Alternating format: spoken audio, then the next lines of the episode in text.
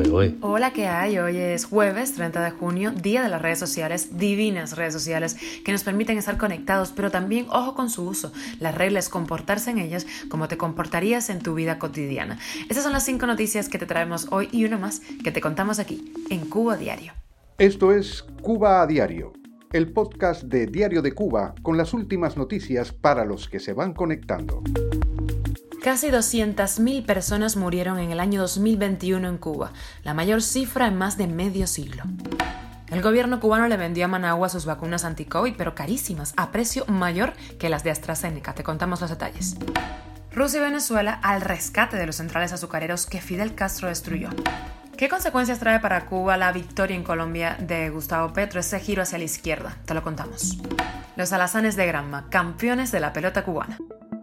Esto es Cuba a Diario, el podcast noticioso de Diario de Cuba. Casi 200.000 personas murieron en el año 2021 en Cuba, la mayor cifra en más de medio siglo. La población del país cayó en unos 70.000 individuos y las muertes de menores de un año se dispararon. Si bien a partir del año 2015 la disminución del número de habitantes se había sostenido, algo achacado sobre todo a la menor tasa de nacimientos, la curva descendente de 2021 es de alrededor de un 7% por cada mil personas. Tales cifras podrían ser aún mayores si se tiene en cuenta que desde noviembre de 2021 comenzó un éxodo que hasta mayo último había llevado solo a Estados Unidos a más de 140.000 cubanos. Durante el verano de 2021, cuando se produjo el colapso hospitalario y las denuncias a través de las redes sociales del hacinamiento de hospitales y morgues, así como de la ampliación relámpago de cementerios y enterramientos en fosas comunes, los medios oficiales desmintieron esas denuncias. Al cabo de un año, la verdad sale a la luz, así como el sistemático falseamiento de la realidad nacional por parte de las autoridades. Todo ello para tratar sin éxito de ocultar el fracaso de su gestión. Y La Habana no cumple su promesa de ofertar al mundo en desarrollo un medicamento barato contra la pandemia. Le vendió 7 millones de dosis de su vacuna contra la COVID-19, Soberana 02 y Abdala, a su aliado de Nicaragua, un precio de 7 dólares la unidad más caro que la vacuna AstraZeneca, que cuesta 5,50. Esta compra se reveló en un documento oficial de Managua del Plan Nacional de Cobertura y Adquisición de Vacunas.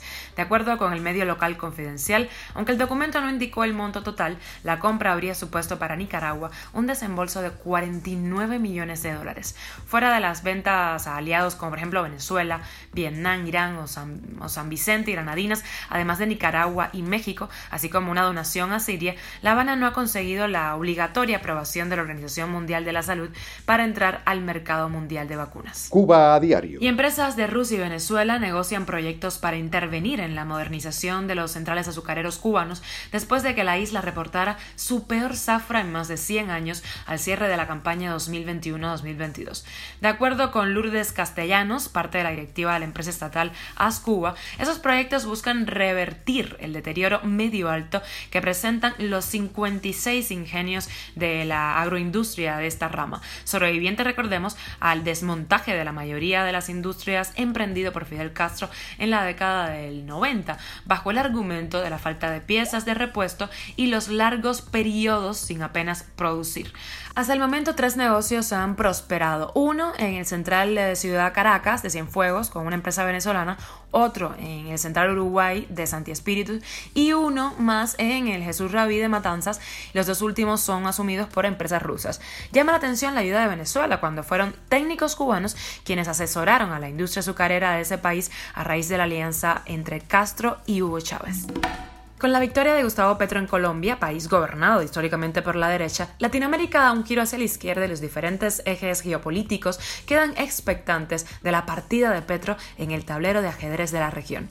En esta nueva edición de los puntos a las IES que acabamos de sacar esta semana, les recomiendo el programa que sale pues eh, todos los miércoles, el historiador, politólogo y ensayista cubano Armando Chaguaceda y el también historiador y ensayista cubano Rafael Rojas hablan sobre las consecuencias para Cuba de la victoria de Petro. Vamos a escuchar a Chaguaceda. Cuando hablamos de nueva izquierda estamos hablando no solo de la incorporación retórica de los elementos de la política la identidad, del ecologismo, de la democracia participativa, que ya estaban en el bolivarianismo originario también, Es decir, lo único distinto ahora, en este caso, de manera muy clara, y lo mencionó Rafael, es la no apuesta por una refundación constituyente. Pero si ustedes ven todo el discurso del bloque heterogéneo que llevó al chavismo, que llevó a los populismos andinos al poder, está claramente una visión de izquierda distinta, democrático-participativa, eh, con el tema de derechos humanos, hay que revisar el articulado de la constitución venezolana, por ejemplo. De manera que a mí la retórica no me dice mucho a la hora de evaluar política. Eh, eh, lo vemos muy claramente.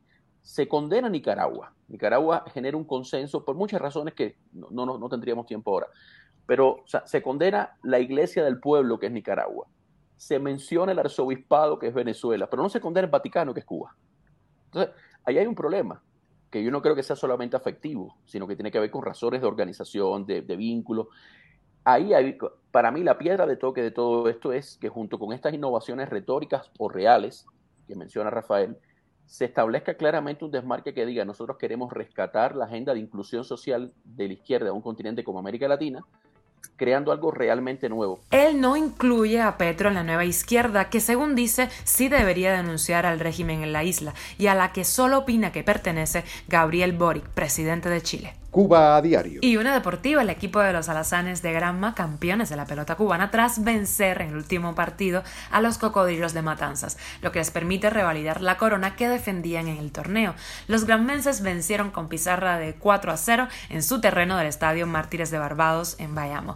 Con ese nuevo éxito, el equipo de Granma, que archivaba ya los títulos del año 2017, 2018 y 2021, se convierte en el sexto elenco con al menos cuatro trofeos en el máximo torneo torneo beisbolero del país. Antes lo había logrado Industriales, Ruja León, Santiago de Cuba, Vegueros, Villa Clara y Pinar del Río. Y llegamos a las noticias extras. La OTAN aprobó ayer en Madrid, la capital española, una hoja de ruta que fija sus retos para la próxima década. El documento señala a Rusia como la amenaza más directa y prioriza las complicadas relaciones con China. La organización cree que vivimos en el momento más sensible desde la Segunda Guerra Mundial. El presidente Zelensky, el presidente de Ucrania, estuvo presente en la cita videoconferencia y dijo que cualquiera puede ser el siguiente. Además, la OTAN acuerda reforzar su flanco sur, es decir, sus fronteras con África. Y otra, no tiene nada que ver, pero bueno, ahí te la dejo. Una empresa de la India ha creado un Tinder laboral para que sus trabajadores encuentren pareja. Si la cosa acaba en matrimonio, les sube el sueldo. ¿Qué les parece? Esto es Cuba a Diario, el podcast noticioso de Diario de Cuba, dirigido por Wendy Lascano y producido por Raiza Fernández. Y hasta aquí llegamos, gracias por hacernos parte de tu rutina y siempre estar con nosotros en las buenas y no tan buenas. Estamos en Spotify, Apple Podcast y Google Podcast, Telegram y también síguenos en nuestras redes sociales. Yo soy Wendy Lascano, te mando un beso enorme y que tengas un gran jueves.